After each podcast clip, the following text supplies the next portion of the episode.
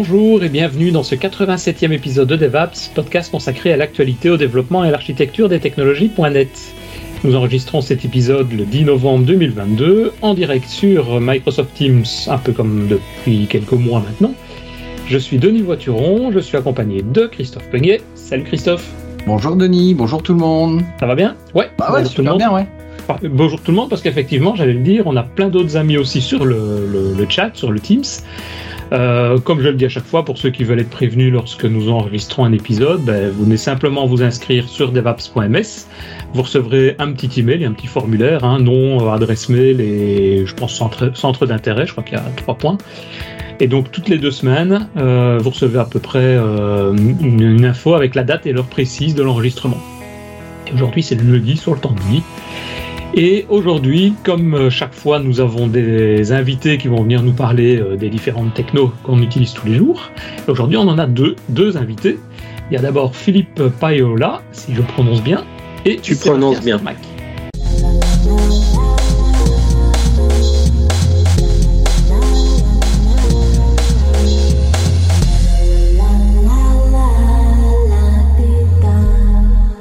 Salut Philippe, ça va bien? Bah écoute, comme euh, pour la 87e, j'ai entendu ça. Alors par contre, si vous voulez qu'on parle de point net, je suis pas la bonne personne, mais sinon ça va. Allez. Non, ça on va, on va faire ça dans un autre épisode aujourd'hui. Bon, alors ça va. Ben, justement, tant que tu as le micro, explique-nous un petit peu ben, qui tu es, ceux qui ne te connaissent pas, et de quoi tu vas venir nous parler avec euh, Sébastien aujourd'hui. Alors, bon, Sébastien, il introduira son sujet aussi, hein, parce que euh, on, ne s'est pas mis d'accord avant, donc euh, il faudra qu'il me rappelle ce, ce, ce, qu'on va aborder aujourd'hui. Moi, c'est donc. Hein. Ouais, bah, je sais bien. Euh, moi, c'est Philippe Payola, donc je suis, je travaille chez Microsoft depuis un peu plus de trois ans maintenant. Je suis cloud solution architecte et j'anime en parallèle de mon activité chez Microsoft sur les réseaux sociaux. J'anime une chaîne YouTube qui s'appelle Phil IT sur ah. laquelle vous allez pouvoir retrouver des vidéos assez courtes, mais qui concernent Azure, bien entendu. J'ai fait une exception avec Sébastien, on a, on a pas mal discuté AWS. Et puis, que te dire d'autre? Il y a une autre chaîne que j'anime, mais sur Twitch, donc euh, vous savez, le réseau social des gamers. Sauf que là, bah, je prépare les, les gens qui veulent passer des certifications Microsoft, justement, au passage de ces certifs. Donc, on travaille des questions, on travaille des sujets de fond pour leur donner toutes les chances. Voilà, voilà euh, pour résumer, que te dire d'autre? J'habite Lyon, euh, et puis c'est déjà pas mal, voilà. Ouais, et tu me donneras le lien, comme ça on le rajoutera, le lien à la chaîne YouTube notamment. Ouais, je peux même le mettre dans le chat si tu veux, mais euh, Aussi, ouais, pas de problème. les gens qui sont là, ils ont la chance de le voir directement. Pour les autres, bah, ceux qui regardent sur YouTube, vous le verrez dans les notes de l'émission sur le, le, site web. Exactement. Et Sébastien, nous, on se connaît déjà, puisque tu as déjà l'occasion de participer aussi, mais rappelle un petit peu euh, dans, dans, quel monde tu travailles et, ce que tu vas venir faire aujourd'hui ici. Ah, ça c'est une bonne question. Merci de m'avoir invité. Je crois que c'est la, la, deuxième fois que je suis invité euh, euh, dans, dans, dans, ce podcast. J'espère que c'est pas la dernière. Je m'appelle Sébastien Stormac. Moi, je travaille pour AWS, l'autre euh, cloud provider, euh, et mon rôle c'est developer advocate. Donc mon rôle c'est d'inspirer les, les, développeurs, les builders, les gens qui ont les mains sur le clavier pour les inciter à utiliser AWS ou leur faire découvrir AWS. Vous allez me trouver dans le circuit des conférences. Euh, la semaine prochaine, je serai à, à DevFest à Strasbourg, par exemple. Ah a la conférence Reinvent à Las Vegas d'AWS qui se profile à l'horizon également.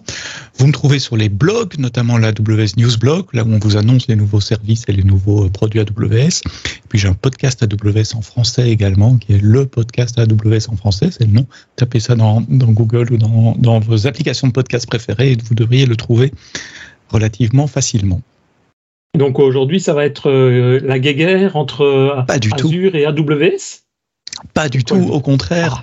En fait, le, point de départ, euh, en discutant avec Philippe, à travers les réseaux sociaux, on se suit l'un l'autre sur les réseaux sociaux, le point de départ, c'est dire, il y a, il y a plein de clients, plutôt des grandes entreprises, hein, soyons clairs, on ne parle pas du, du bricoleur euh, occasionnel, sans aucun terme péjoratif pour bricoleur, j'en suis à moi-même au sens IT du terme, mais euh, des grandes entreprises, souvent, elles ont plusieurs clouds, c'est la réalité d'aujourd'hui. Euh, il y a euh, une, un département qui utilise Azure, il y en a un autre qui utilise AWS, ça peut être pour des raisons historiques, ça pourrait être pour des, des raisons de, de fusion-acquisition, et faire collaborer des workloads, des applications qui sont sur plusieurs euh, cloud providers, c'est pas que c'est difficile, mais c'est pas vraiment documenté. Euh, chez AWS, on ne le documente pas.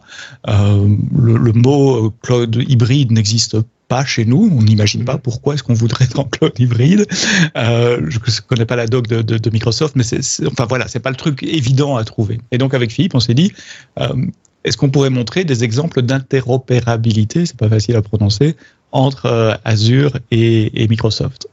Oui, c'est vrai, parce que c'est vrai qu'il y a quand même pas mal d'entreprises qui, soit de manière déontologique, on va dire, de manière pratique ou historique, mhm. ont plusieurs euh, cloud providers différents. Euh, ils sont à la fois, comme tu dis, chez, ben, sur Amazon, ils sont à la fois sur, euh, chez Microsoft dans Azure. Et bah oui, et faire communiquer tout ça et échanger des données entre l'un et l'autre, c'est vrai que c'est un sujet, à mon avis, qui peut être très intéressant aussi.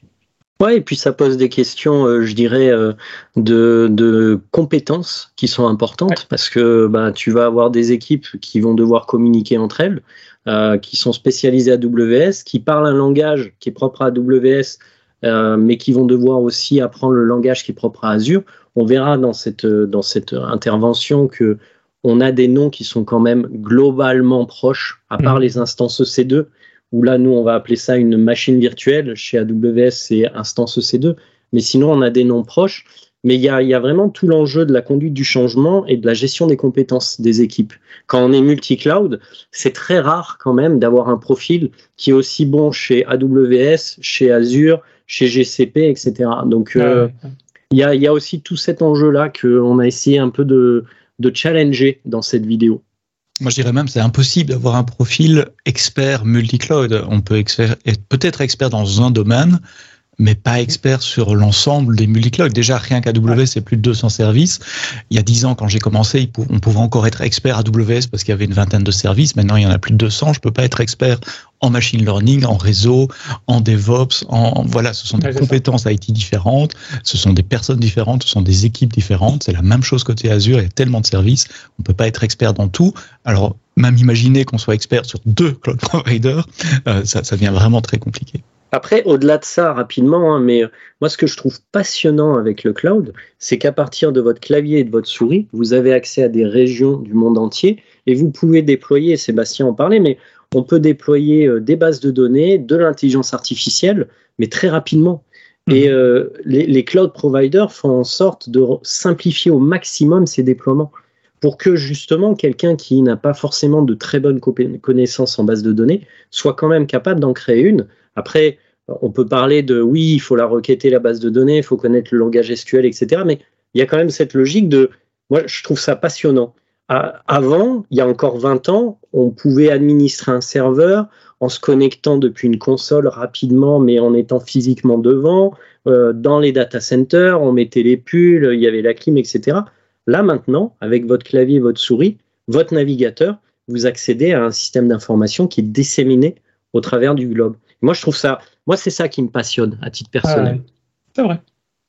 Je me souviens toujours de cette euh, la première fois que j'ai vu les, instances EC2, donc des virtual machines dans le cloud, il y a, plus de dix ans. Euh, à l'époque, je souffrais euh, en tant que consultant dans des institutions financières dans un petit pays avec beaucoup de banques en Europe pour obtenir des, des, environnements de démo ou de test où il fallait pleurer pendant 3-4 mois. Et quand j'ai vu qu'on pouvait en quelques clics, enfin à l'époque s'il n'y avait pas de console, donc c'était en quelques lignes de commande, démarrer une, machine virtuelle ici connectée et installer des trucs, c'était waouh et, et, je me sentais un peu comme un enfant dans un magasin de bonbons. J'ai tout ça disponible devant moi, je peux prendre tout ce que je veux. Yeah. là, on a tendance à oublier, on a tendance à oublier l'infra on-premise. Maintenant, mhm. pour nous, c'est logique de créer des VM, d'interconnecter des réseaux entre eux en quelques clics. Mais il y a quelques années, euh, c'était très compliqué à mettre en place. Et ça nécessitait des partenaires, des fournisseurs d'accès. Là, euh, moi, je, trouve ça passionnant.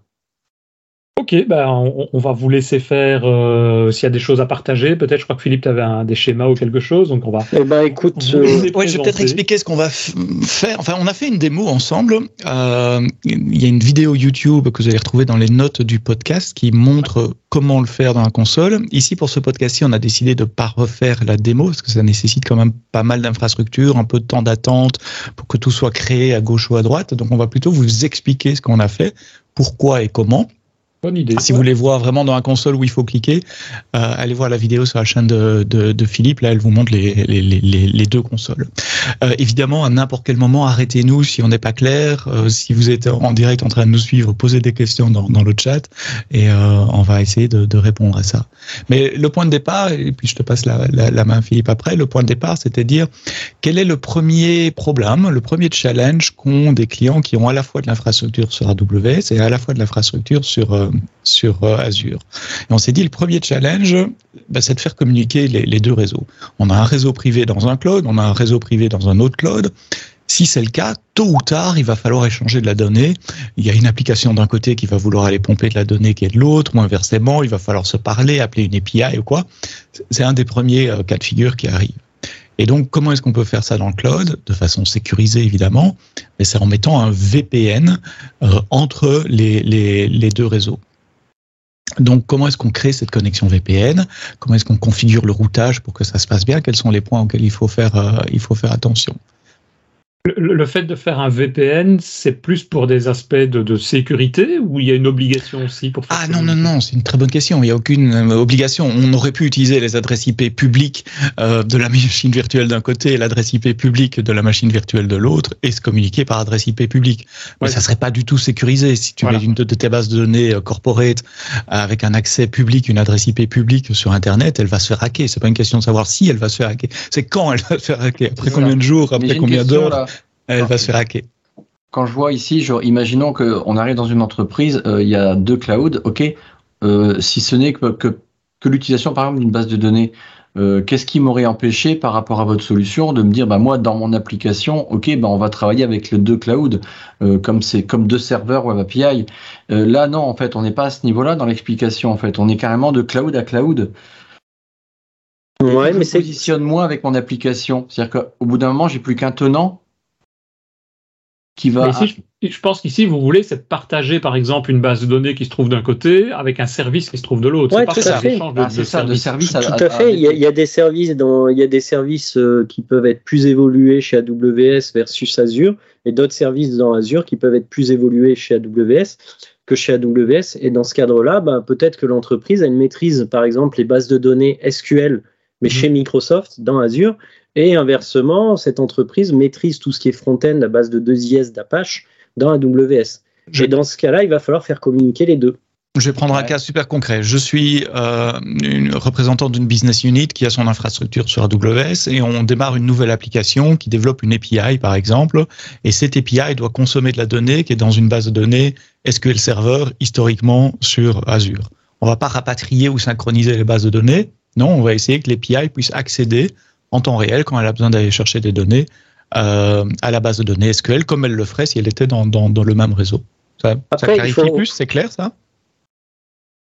Après, il faut, faut, aussi prendre en compte que la solution qu'on a développée, elle nécessite un VPN. Qui dit VPN dit ça passe par Internet, dit aussi latence. -hmm. Un des avantages de rester sur un cloud, c'est que les ressources front-end, back-end, si elles sont toutes au même endroit, les cloud providers ont des mécanismes de redondance, de, routage, etc., qui font que la latence entre le front-end et le back-end, s'il reste dans Azure ou s'il reste dans AWS, va être beaucoup plus faible qu'une latence entre deux cloud providers, quand bien même les ressources seraient créées dans les mêmes régions, on va dire, virtuelles de nos cloud providers. Mais la liaison VPN, par rapport à ta question, elle nécessite aussi une sécurité. Donc on est sur de l'IPsec derrière, ce qui va permettre quand même de chiffrer les flux. Après, l'exposition ou pas du service du front-end ou du back-end, euh, je dirais que de manière euh, logique, euh, un back-end n'a pas vocation à avoir une IP publique de manière régulière. Euh, par contre, un front-end, c'est pas déconnant que le front-end, avec du 2IS de l'Apache, si ses clients sont des utilisateurs Internet, eh ben, il y a une exposition Internet. Mais là, va se poser la question de comment je sécurise les accès administratifs à mon front-end. Ouais, ouais. Et ça, c'est d'autres technos. En fait, dans une architecture typique, on aurait les load balancers en front-end, les seuls qui ont un accès public, euh, un web server, quelque chose qui est privé, qui n'est accessible que par le load balancer, que par le load balancer, probablement un middleware avec une couche d'API euh, qui n'est accessible que par le web server, et puis la base de données qui est accessible par, euh, par l'API. Mmh. donc ce qu'on a voulu montrer, c'est imaginez que vous avez on avait dit le front-end dans notre vidéo pour faire simple, mais c'est cette combinaison front-end et, middleware, API d'un côté et la base de données euh, de l'autre, évidemment sans utiliser les adresses IP publiques, comme, comme tu mhm. l'as dit, Denis, euh, pour des questions de, de sécurité. Et comme l'a dit Philippe, un back-end n'a pas, ne doit pas être exposé avec des adresses IP publiques sur Internet. Ouais. Après, dans, une, une petite anecdote à ce niveau-là, justement, pourtant ça fait il y a des années, à mon avis, il y a peut-être déjà 20 ans, j'avais voulu installer à l'époque, c'est une machine physique qu'on mettait dans des racks, dans des data centers qui se trouvaient à Bruxelles. Et je me dis, bah, je vais aller mettre la machine, la démarrer, et je referai la configuration à distance quand je serai rentré chez moi une demi-heure après. J'ai pas eu le temps de rentrer. Quand je suis arrivé chez moi, elle était déjà complètement vérolée. Tout était pris à distance. J'ai dû reprendre la machine, retourner là-bas pour remettre tout à zéro et tout repartir. Une demi-heure de temps et c'était fini. La machine était complètement par terre. Donc je comprends le fait de mettre du VPN en tout cas, de mettre de la sécurité. C'est comme tu dis, c'est pas savoir comment, mais c'est quand elle va, elle va se faire attaquer. Mhm. Alors, est-ce qu'on commence euh, l'explication technique euh, Moi, je peux commencer ma partie Azure ou ouais, tu commences? Encore faire un, point général avant de rentrer dans, le détail. Euh, il y a plusieurs façons de, de faire. Euh, et la façon la plus naïve peut-être, et c'est celle qu'on n'a pas choisie, c'est de dire, OK, euh, Philippe va démarrer une machine virtuelle euh, de son côté, moi je vais démarrer une virtuelle machine de, mon côté, on va installer un soft de VPN dessus, et puis on va configurer ce soft de VPN pour qu'ils se parlent les uns aux autres. Et on va utiliser ces machines serveurs VPN en quelque sorte comme routeur dans, dans, dans, notre réseau. pourquoi c'est naïf? Parce que si on fait ça, c'est à vous de gérer ce serveur VPN. Quand je dis gérer, bah, il faut le patcher, comme il est quand même exposé sur Internet, il faut euh, apporter les derniers services PAG, les derniers euh, fixes de kernel et, toutes les autres mises à jour des systèmes d'exploitation. Et puis, il faut maintenir ce truc. Si jamais cette machine tombe, ça veut dire que j'ai plus ma connexion, donc mes, mes applications ne peuvent plus communiquer entre l'API et la base de données. C'est très embêtant. Donc, je dois monitorer cette machine, je dois m'assurer qu'elle soit hautement disponible, peut-être en mettre deux. Euh, voilà, c'est beaucoup, beaucoup de travail de gestion euh, qui, est, qui est inutile. Il y a peut-être un coût aussi, oui, c'est vrai. Non, je pense, là, pour le coup, je suis pas d'accord. Je, je, pense que sur une, une VNG, une, un service passe Azure, on n'a pas forcément un coût euh, euh plus bas qu'une VM. Mais par contre, l'administration de la VM, c'est des coûts humains. Pour le Exactement, c'est un coût euh, caché, c'est pas un coût facturable parce que au final, payer pour une virtuelle machine ou pour un service manager, ça va être la même chose, voire même le service manager un peu plus cher, en tout cas chez, chez AWS, euh, parce que justement, il y a une valeur ajoutée. Donc, un, autre prérequis qu'on avait, c'était d'utiliser des services managés. Manager, ça veut dire c'est Azure qui manage le service de son côté, c'est AWS qui manage euh, son service de l'autre. Manager, ça veut dire moi, en tant qu'utilisateur, système admin, développeur, peu importe ma casquette, j'ai pas à me soucier de faire des mises à jour, j'ai pas à me soucier de la haute disponibilité du truc. Si jamais ça tombe, ça sera remplacé automatiquement c'est maintenu à jour euh, tout le temps. La prochaine fois qu'il y a une faille de sécurité euh, SSL, par exemple, je sais que les, serveurs seront updatés par le cloud provider en, en quelques heures, voire quelques jours, et moi, j'ai pas à m'en occuper. Donc ça, c'était un prérequis assez important également. On, est tous les deux partis sur des services managés. Il se trouve qu'Azure a un service managé pour faire du VPN et AWS a un service managé pour faire du, VPN. Euh, et donc, c'est ces services managés qu'on a décidé d'utiliser et non pas des virtuelles machines qu'on avait configurées euh, à la mano, à l'ancienne, euh, en tant que serveur VPN.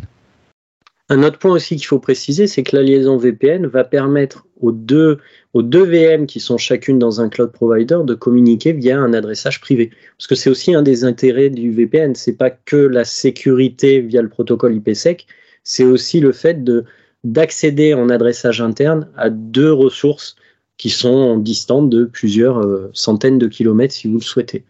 Donc pour moi, l'enjeu, ça va être aussi la latence par rapport à ça. Je le répète, hein, mais euh, c'est un mhm. point important. Donc ces serveurs VPN, non seulement ils vont être responsables d'établir le lien euh, sécurisé, chiffré de bout en bout entre les deux, les deux serveurs VPN, mais ils vont agir au sein de nos, au sein de nos réseaux respectifs comme des routeurs également. Euh, c'est-à-dire, je vais pouvoir pinguer depuis mon adresse IP privée sur ma machine virtuelle AWS, une machine virtuelle sur son réseau, sur son adresse IP privée euh, dans le cloud Azure. On passe pas par des points euh, IP publics. Il n'y a que les gateways VPN qui, elles, ont tous les deux, évidemment, par définition, une adresse IP publique et qui se parlent à travers ça. Mais l'API, le front-end, peu importe comment on l'appelle, parle à la base de données via son adresse IP privé et c'est tout un routage qu'on a mis en place entre, entre les deux composants. Ça va? Vous nous, nous suivez toujours? Ouais, ouais. Et comment ça se passe si le, un des réseaux, s'il y a une coupure ou un des services qui tombe, on va dire, le VPN redémarre ou se relance, se remet en place automatiquement Ça se passe comment Ça, ça- ça dépend comment tu, tu crées l'infra.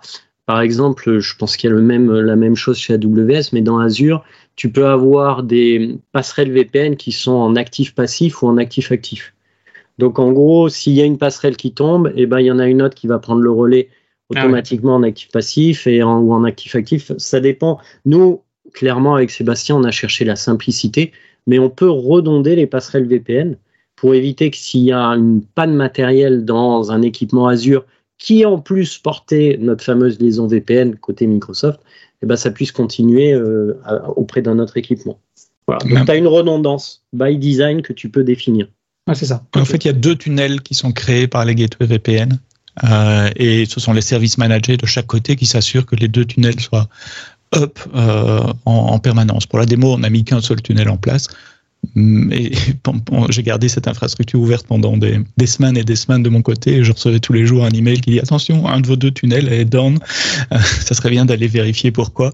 Euh, Mm. Donc, on, on prévient les clients quand, quand, quand quelque chose ne fonctionne pas sur leur infra. Ok. Il y avait Stéphane qui avait une question, non? Ou qui. Euh, oui. Oui, oui, j'avais une question. Euh, le VPN, il se trouve chez qui? Chez Azure ou chez AWS Les deux. C'est-à-dire qu'il y a un équipement, un équipement managé côté Microsoft, qui est ce qu'on appelle une Virtual Network Gateway, une VNG dans le schéma, que je t'entoure. Et puis on a un autre équipement côté AWS qui s'appelle une VPG. D'accord, ok. Donc les deux concepts sont exactement les mêmes et vous allez le voir dans toute notre explication, les concepts sont exactement les mêmes des deux côtés. Il y a essentiellement trois choses à configurer et il y a trois choses à configurer de chaque côté. Pas de bol, ça porte pas les mêmes noms. Bon, mais ça on pouvait s'y attendre. Euh, donc il faut faire ce, ce- ce- en permanence cette espèce de correspondance entre ah oui le virtual private gateway chez AWS, ça c'est le, le VNG côté Azure. Et, et ça, il existe des, de sortes de, de listes ou non Il n'y a pas de documentation qui dit euh, d'un côté chez Azure c'est comme ça, chez AWS le nom, euh, par exemple là c'est VNG d'un côté et c'est euh, VPG de l'autre côté. Quoi. Bah, il y a, ici, il y a des tableaux chez Microsoft et AWS qui disent pour une technologie donnée à quoi ça correspond le même terme, la même techno chez les, les- les concurrents. Même Ah j'ai j'ai vu un tableau avec du GCP, de l'AWS, de l'Azure. Ça existe, ça existe. Pas, chez nous, à ma connaissance, ce sont des, des, des tableaux faits par des, par des, des individus, euh, mais dans la doc officielle d'AWS, non, il n'y a pas de ce, ce, ce correspondance. Et la, la Virtual Private Gateway AWS, au départ, elle n'était pas vraiment conçue pour se connecter sur un autre cloud provider. Elle est, elle est conçue pour le cas où euh, le client veut se reconnecter à son data center. Imaginez, vous ça. avez un data center on-prem. Euh, et vous voulez connecter votre infrastructure cloud avec votre data center, il y a deux moyens de le faire. Enfin, le premier, c'est euh, avoir une ligne louée, de demander à un telco provider d'avoir une ligne louée entre AWS et, et chez vous. Et puis le second, c'est de passer par Internet et de mettre une, une gateway VPN managée pour maintenir cette connexion VPN vers votre data center. Donc ici, on l'a côté AWS, en tout cas, je l'ai un tout petit peu détourné. Plutôt que se connecter à, un appareil VPN Juniper, Cisco ou autre euh, dans un Mhm. data center, on s'est connecté au service managé d'Azure. Tu l'as détourné, mais globalement tu as utilisé le même, la même doc, on va dire, et le même principe, Ah oui, bien sûr. la oui, même oui, configuration. C'est les mêmes protocoles, comme Philippe l'a dit, c'est IPsec derrière, tout ça c'est standard, donc ça, ça- Ouais, ça- c'est on n'a eu aucun souci pour mettre euh, ce, ce truc-là en place. Euh, honnêtement, enfin moi j'ai pas une casquette développeur euh, .NET, je suis plutôt développeur euh, euh, Python ou euh, Swift euh, pour le moment, et j'ai passé plus de temps sur l'application de démo .NET pour parler à la base de données SQL Server que ce qu'on a passé de temps pour mettre l'infrastructure réseau en, en place. Et je suis pas Mhm. non plus un admin réseau, donc c'est relativement simple à mettre en place. Je vous ai envoyé un petit lien sur euh, Ouais. une doc Microsoft qui détaille pour euh, le service Azure son pendant chez AWS. Alors elle est en français, mais euh, moi je préfère l'anglais, mais vous, vous avez en bas à gauche, vous pouvez changer. C'est cool, on n'a pas ce genre de tableau. Allez, Tu, vois, tu- tu pourras dans la doc d'AWS, tu peux faire un lien vers la doc de Microsoft. Ouais. Oui, on fait souvent ça. C'est. Euh, donc on attaque ou pas? Parce que le temps Oui, passe et il nous reste théoriquement un quart d'heure. Donc Ouais, euh, oui, c'est ça. Je vais parlez, parler- parlez, euh, hein, je, vais parler vraiment euh, côté Microsoft techniquement. hein. donc euh, là aussi, comme disait Sébastien, Vous n'hésitez pas à m'arrêter si je ne suis pas clair. Donc à ma droite, sur le schéma qui est affiché, vous avez Azure, qui est représenté par le A bleu. Donc dans Azure, on a déployé une, ce qu'on appelle une VNG, une Virtual Network Gateway. Donc c'est un VPN qui est managé par Microsoft. Et ce VPN, on voit que son IP, c'est 51, 103, 134, 48. Juste à côté de ce VPN, on a dans un réseau virtuel qui s'appelle VNet Azure, on a créé une VM qui est dans ce qu'on appelle un subnet, qui s'appelle production.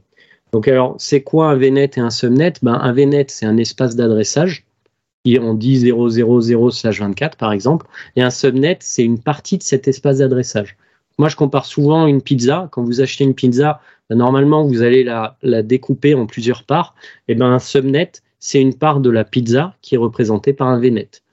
Donc ici, on a pris un subnet qui s'appelle production, dans un VNet qui s'appelle VNet Azure, et on a pris un autre subnet qui s'appelle le Gateway Subnet, qui va servir de d'arrivée les connexions distantes. Donc au final, les connexions qui viennent d'AWS vont arriver dans un subnet qu'on appelle le Gateway Subnet, qui est rattaché à ma liaison VPN, la fameuse VNG.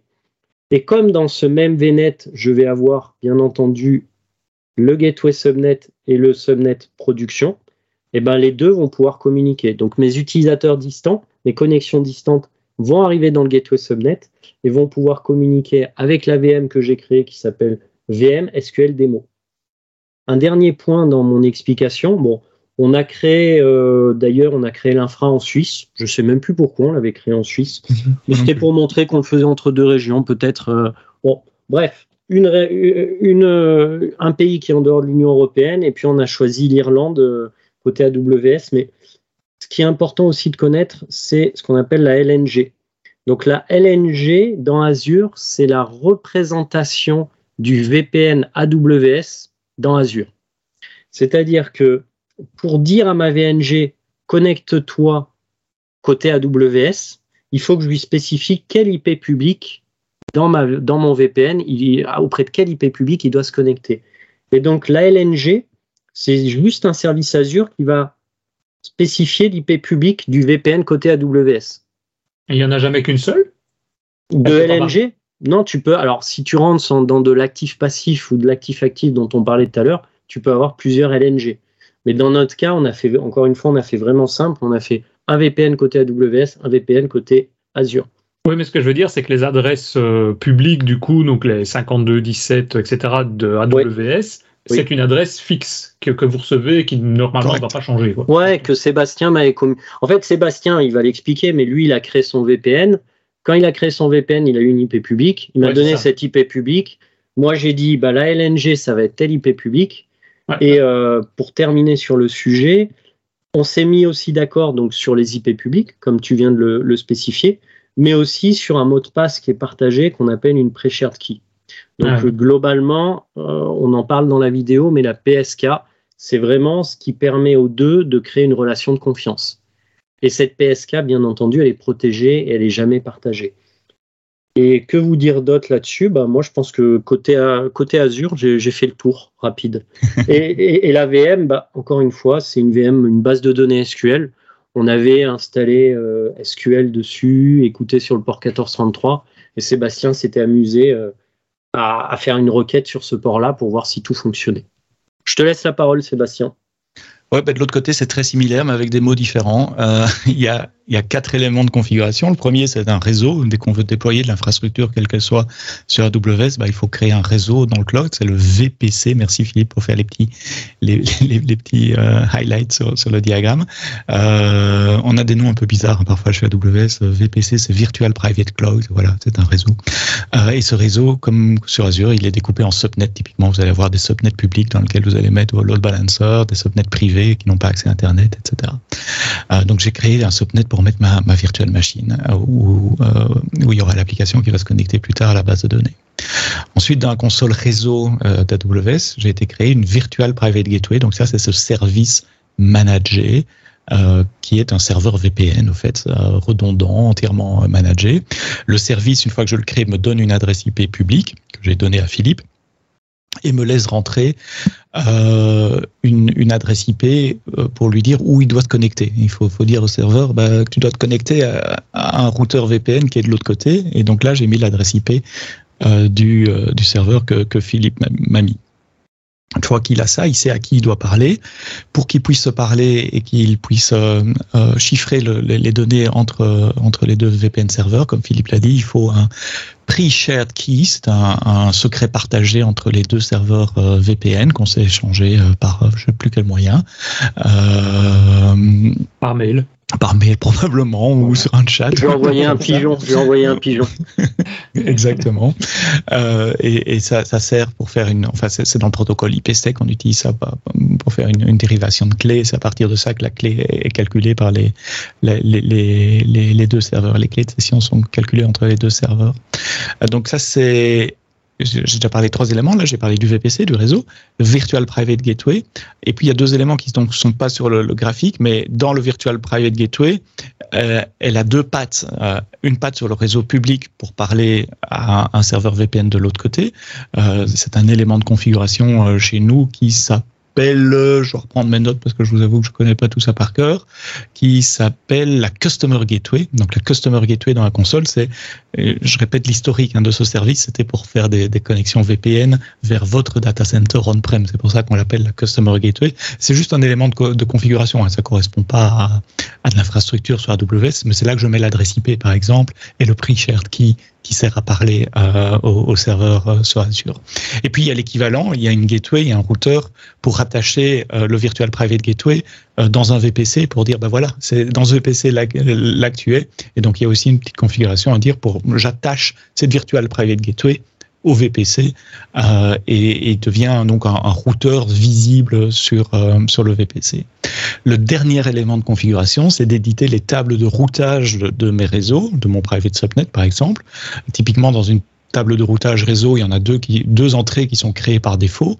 Il y a une route publique, en tout cas pour les subnets publics, vers une, une gateway Internet, donc euh, vers, Internet, tout, tout le trafic qui, qui, doit sortir de votre machine pour faire des updates de, de votre système d'exploitation, par exemple. Il y a une table, une entrée de routage pour le routage local, pour dire voilà s'il y a deux machines dans le même VPC, euh, voilà l'adresse du routeur. Et puis j'ai rajouté ou j'ai ajouté euh, une troisième entrée qui dit si tu veux parler à l'adresse IP privée euh, de Philippe, donc 172 en belge 172 16 06, euh, l'adresse du serveur, tu dois envoyer tes paquets à la Virtual Private Gateway, au serveur VPN qui joue le rôle d'un routeur qui va router jusqu'à l'autre réseau privé et ramener les paquets de l'autre côté. Sans la table de routage, les deux réseaux ne peuvent pas se communiquer parce que euh, ben, mon réseau sait pas où il doit envoyer les paquets à destination de, l'adresse IP du, du, SQL Server qui tourne euh, dans, dans, dans, Azure. Il y a un point super important qu'on n'a pas dit. Euh, il faut pas d'overlap dans les adresses IP privées dans les deux réseaux. Donc moi j'ai créé un réseau en 10.0.0.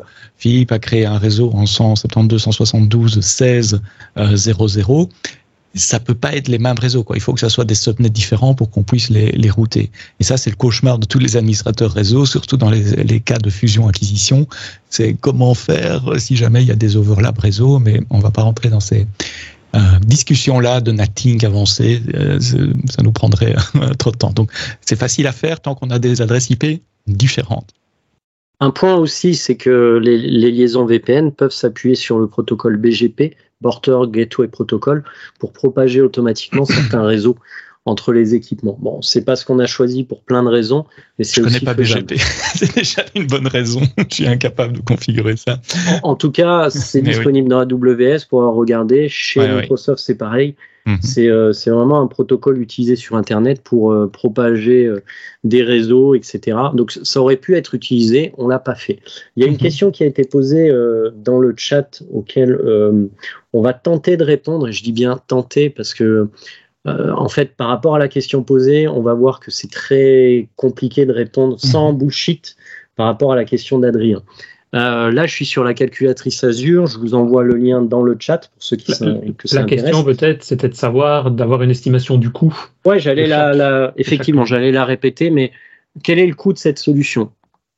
Euh, Alors, d'abord, le coût, pour moi, c'est un métier dans le cloud public. C'est-à-dire que pour moi, il y a des gens qui doivent être payés pour estimer le coût d'une infrastructure. Parce que contrairement au cloud privé, euh, il y a où c'est de globalement c'est du capex. Dans le cloud public, on est dans une logique d'opex.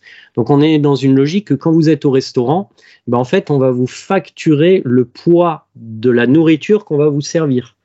Mhm. C'est vraiment ça le cloud public. C'est euh, quand je suis au restaurant euh, dans un cloud privé, eh ben je connais la carte et je sais à peu près voilà euh, euh un plat de pâtes ça coûte 15 euros. Dans le cloud public, eh ben si le plat de pâtes c'est 500 grammes, ben on va vous facturer 500 grammes de pâtes. Et c'est un peu pareil sur la liaison VPN. vraiment, on va faire ça vite parce que on n'a pas trop de temps vu le, le timing, mais on va vous facturer d'abord le nombre d'heures que va être utilisé votre passerelle VPN. Alors dans un mois, on estime que, vous allez me dire, ça dépend du mois, mais 740 heures, donc on est à 740 heures, ça correspond à 26 dollars d'utilisation. Et puis après, on va vous facturer. Je t'interromps juste parce que ça, c'est de manière générale sur les différents services d'Azure notamment. Quand tu dis le nombre d'heures d'utilisation, c'est le nombre d'heures où il va réellement y avoir en gros du contenu qui passe? Non, c'est le nombre d'heures où la plateforme elle est up. C'est ça, ok. Donc tant que tu ne l'arrêtes pas, même si elle n'est pas utilisée. Oui, mais alors c'est là où ça devient marrant, c'est que si tu prends par exemple une, une VNG dans la console Azure, où est-ce que tu l'arrêtes? Ah oui. Tu l'arrêtes. bah donc tu, ah, ouais, tu dois la détruire et la recréer. Mhm. Oui, mais ça veut dire que ton IP public, elle change. Mais donc ça veut dire que tu recrées une connexion VPN. Donc pour répondre à ton point, Denis, en pratique, si vraiment tu veux arrêter une VNG, il faut le faire en PowerShell. En PowerShell, ça marche. Mais quand tu vas la redémarrer, suivant ce qu'on appelle le SKU, pour, sans trop rentrer dans les détails, eh ben, tu peux avoir une IP publique qui est dynamique. Parce que mhm. euh, on croit que cette IP publique-là, elle est statique, c'est pas vrai. Pour ce type de liaison VPN, si vous redémarrez la passerelle VPN, qui n'a pas vocation à être redémarrée, si vous le faites, c'est qu'en PowerShell, l'IP publique va changer. Donc sans trop rentrer dans les détails, parce qu'on on pourrait parler euh, pendant des heures sur ce sujet, mais on va vous facturer donc le temps d'utilisation, enfin le temps de up pour être très clair de votre passerelle VPN et la bande passante utilisée pour les données sortantes. C'est ça. Donc, euh, et puis après, ce qui va avoir une influence sur le coût, c'est la redondance de votre passerelle VPN. Donc là, on va rentrer dans un autre concept de ce qu'on appelle les AZ, les Availability Zones, qui a l'équivalent d'ailleurs chez AWS. Mais euh, plus on va avoir donc euh, un type de passerelle avec des, euh, une redondance élevée et une bande passante benchmarkée par Microsoft qui peut être plus ou moins grande. Et je dis bien benchmarkée, c'est-à-dire que Microsoft ne s'engage pas sur la bande passante Internet. C'est impossible. Donc mhm. c'est vraiment un benchmark. On va vous dire, voilà, sur telle passerelle VPN, vous allez avoir jusqu'à tant de gigabits disponibles pour votre liaison VPN. Mais c'est un jusqu'à c'est pas du, du, du, sûr, voilà, c'est une estimation. Et donc tout ça, ben, vous voyez, ça peut passer. Euh, nous, nous, ce qu'on avait fait pour être transparent avec vous, j'avais pris la liaison VPN euh, de base, qu'on appelle une basique. Et euh, si on dit qu'en échange, allez, 500 gigaoctets par mois, on est à à peu près, et je dis bien à peu près, 58 dollars la liaison VPN, côté Microsoft. Mais c'est vraiment une estimation parce que ça veut dire qu'on sait la bande passante et ça, elle est jamais connue. et, puis qu'on sait le temps d'utilisation, ça, normalement, une passerelle VPN site à site, elle est tout le temps up. Ça peut et ça doit, à mon avis, être affiné au fur et à mesure du temps aussi. Euh, Bien sûr. À, l'utilisation, quoi. Et il y a la même chose côté euh, et c'est exactement la même chose côté AWS. Donc, il y a un prix par heure où le serveur VPN est up. Ça ne veut pas nécessairement dire que vous l'utilisez, mais il est up. Nous, on doit le gérer. On doit s'assurer que l'infrastructure est provisionnée, que le réseau fonctionne, etc. Euh, ce prix, je viens de regarder, c'est 0,05 centimes par heure, ce qui fait à peu près 36 dollars par mois. Donc, on est dans des, des gammes euh, relativement équivalentes euh, à Azure. Et puis, évidemment, il y a l'autre métrique qui est le, la bande passante. Alors, la bande passante entrante est euh, gratuite chez AWS, donc tout ce qui rentre vers le cloud mhm. est gratuit, et on facture la bande passante sortante, les premiers 100 gigas par mois sont gratuits, et puis après on paye 0,09 par gigabyte, euh, donc sur l'exemple de 500 gigas, ça ferait 36 dollars, donc au total on est à 72, 72 dollars euh, côté AWS. C'est marrant, c'est pardon de te couper, Denis, c'est marrant parce que chez euh, Azure c'est pareil, c'est-à-dire que tout ce que vous envoyez de votre réseau on-premise vers Azure est gratuit, mais euh, on vous facture après un certain nombre de gigaoctets par mois la liaison sortante.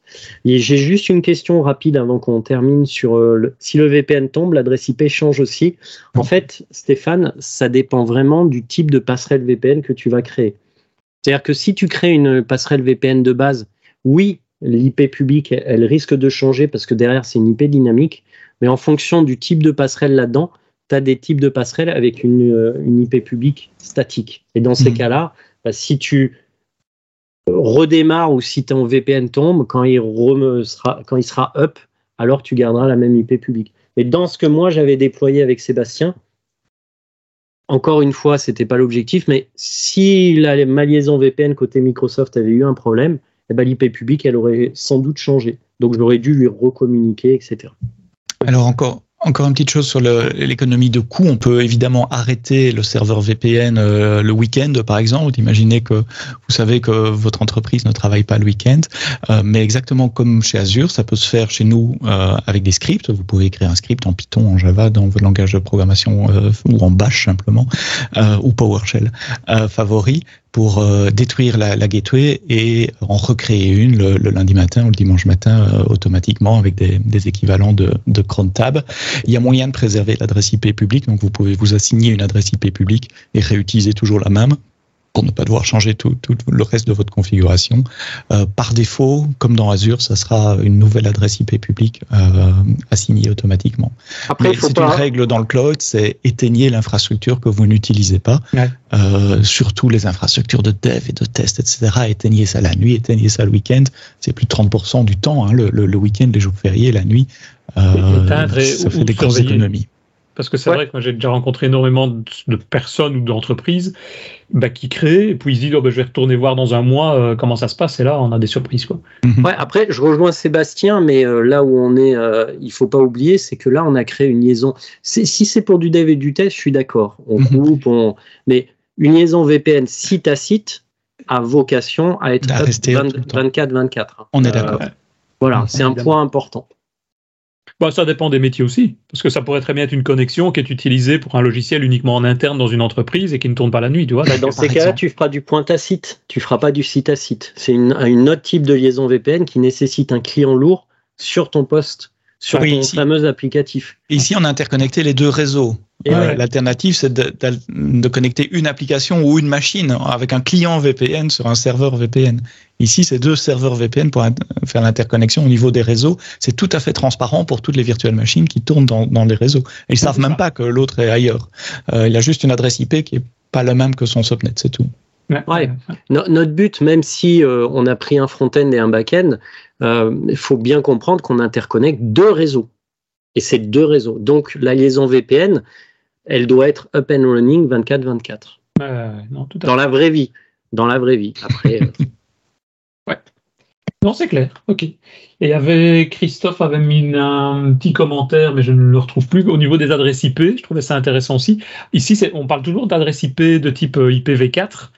Euh, il y a des intérêts parfois de travailler déjà en IPv6 ou parce qu'en gros le réseau interne, je vais dire entre les deux sites, bah, j'ai envie de dire moi qui sois en IPv6 ou IPv4, euh, change, ça change pas grand chose, ils communiquent.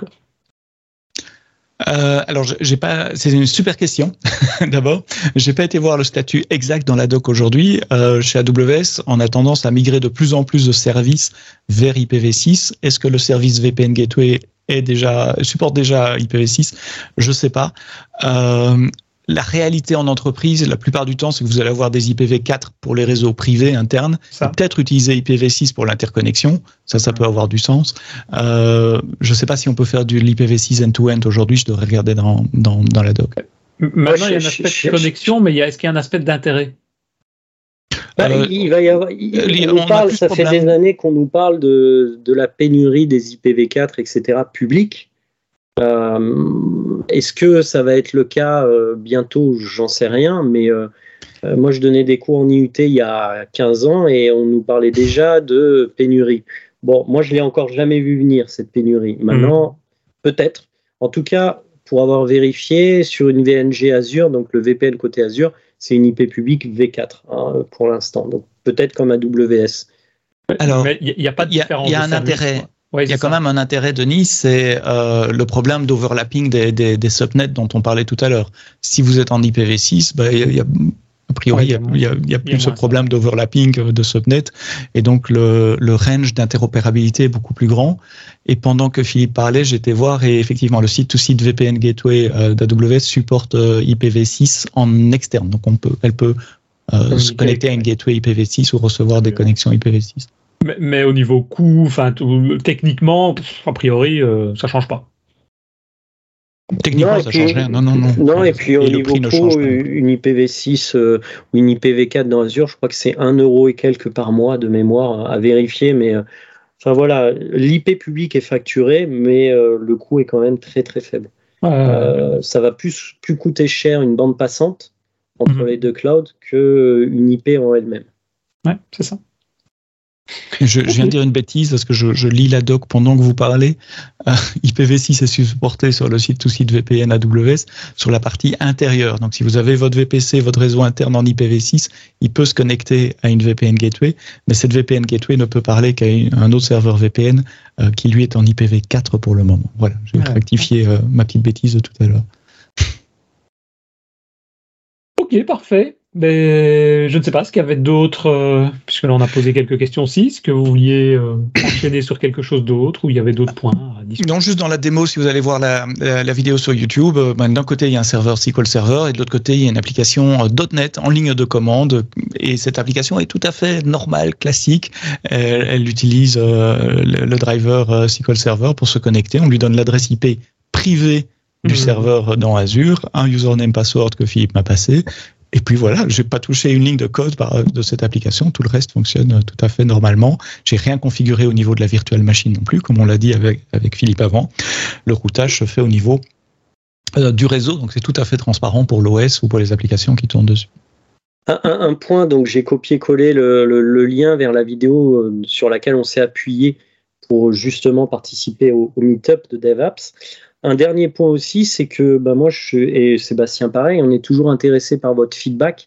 Donc si vous avez, euh, ceux qui ont suivi cette session ou ceux qui verront le replay, des idées de vidéos qu'on peut faire avec Sébastien, euh, n'hésitez pas à nous contacter, euh, réseaux sociaux, etc. Vous avez nos coordonnées. Ça peut être très intéressant de penser à d'autres vidéos qui interconnectent les deux clouds.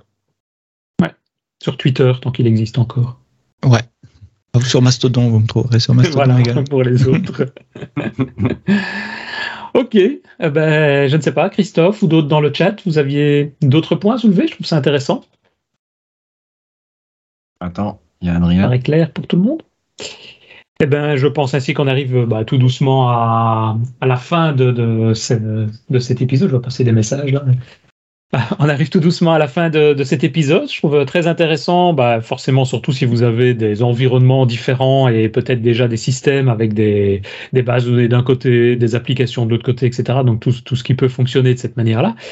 Euh, comme je le dis à chaque fois, pour finir, si vous appréciez le podcast, n'hésitez pas, venez nous soutenir sur tipeee.com slash devaps. C'est déjà ce qu'on fait comme la dernière fois, R73, Marc Plessil, Frédéric Amblard, Adrien Clairbois, que j'ai vu dans le chat aussi. Michael Fiorito, merci à vous. Et ben, n'oubliez pas de venir commenter nos vidéos sur YouTube aussi. Et on se retrouve d'ici quelques semaines pour un prochain épisode. Merci. Merci tout le monde. Salut. Salut, salut.